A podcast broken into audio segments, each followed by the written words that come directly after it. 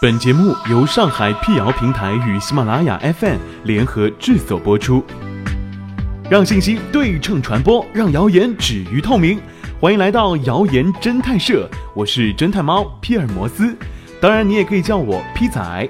在今天的辟谣开始之前呢，欢迎大家关注我们的微信公众号，请搜索“上海网络辟谣”并认准加 V 标志皮仔在等你哦。不同的人选房子标准不同。有的呢会注重地段，有的会在意采光，有的呢则挑剔楼层。日前，瑞士伯尔尼大学一项新研究发现，住得越高的人健康状况越好，且寿命更长。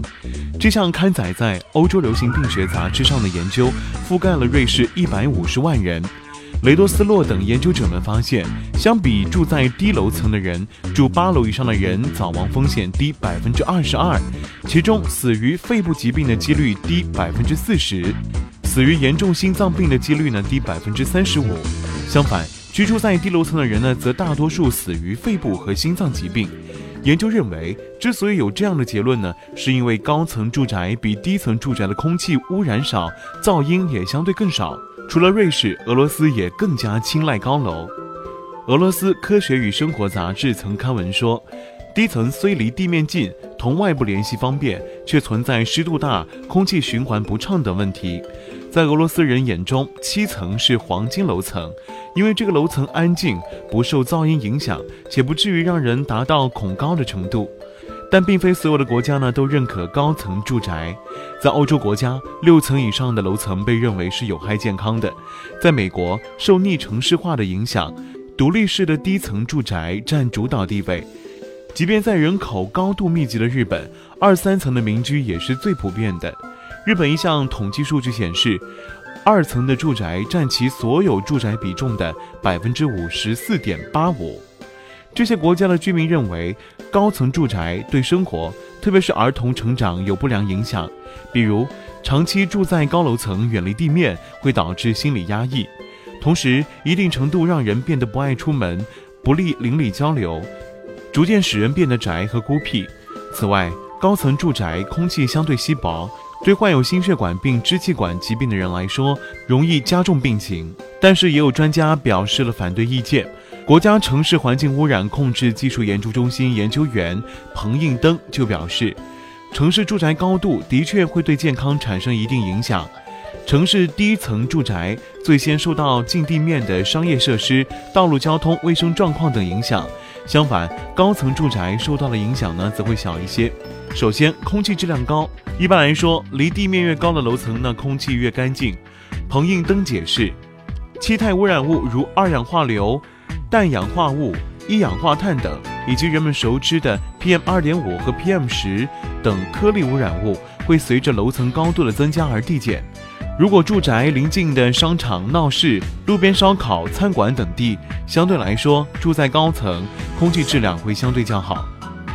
第二，噪音污染小，通常噪音随着距离变大而递减，每高一层楼，噪音就会降低约十分贝。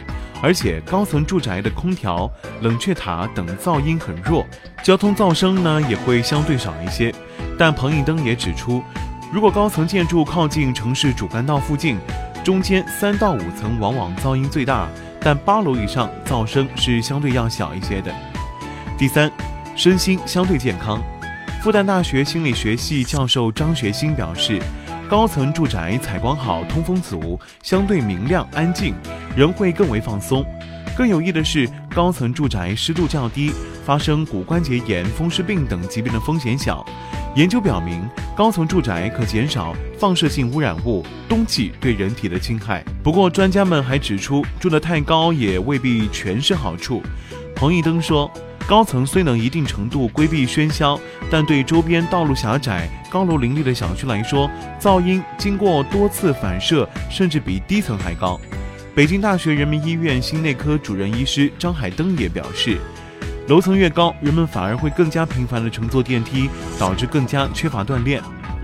英国军医法宁公布的一项调查报告显示。高层住宅当中，人们患精神、神经系统类的疾病会更加多，是低层住宅居民的两倍以上。此外，高层住宅还更加容易发生失足坠落、电梯故障、自杀犯罪等事件。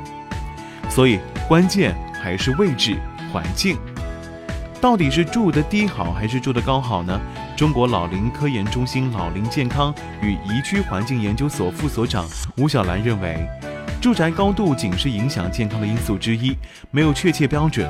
选房时，位置环境才是关键。他给出了几个具体的建议：第一，位置优先，选房子要多考虑周边环境，尽可能的远离闹市、商业区，最好选住宅楼。同时还要注意绿化是否达标，因为绿化好、有水池的小区，空气质量相对更高。此外，交通是否便利，周边教育、市政基础设施是否配套，也要考虑在内。第二，层高达标。彭应登建议，单个楼层的高度呢，最好不低于二点六米，以保障充足的空气流通容量。第三，光照充足。光照充足不仅会给人带来好心情，还有利于杀菌，帮助人们补充维生素 D。因此，建议大家选择阳面、采光通透的户型。第四，满足需求。清华大学建筑学院博士林静怡表示，如果家中有老人或者行动不便者，最好选择有电梯的住宅楼，以便出行。此外，自己也可以做一些改变，调整住宅的微观环境，比如。增强门窗密封性，无论高低层都要装上纱窗，避免尘土、花粉污染。做好室内清洁，安装新风系统和隔音设施，适时开窗通风。尤其冬天室内的冬季 PM 二点五较高，不要为了保暖而不开窗。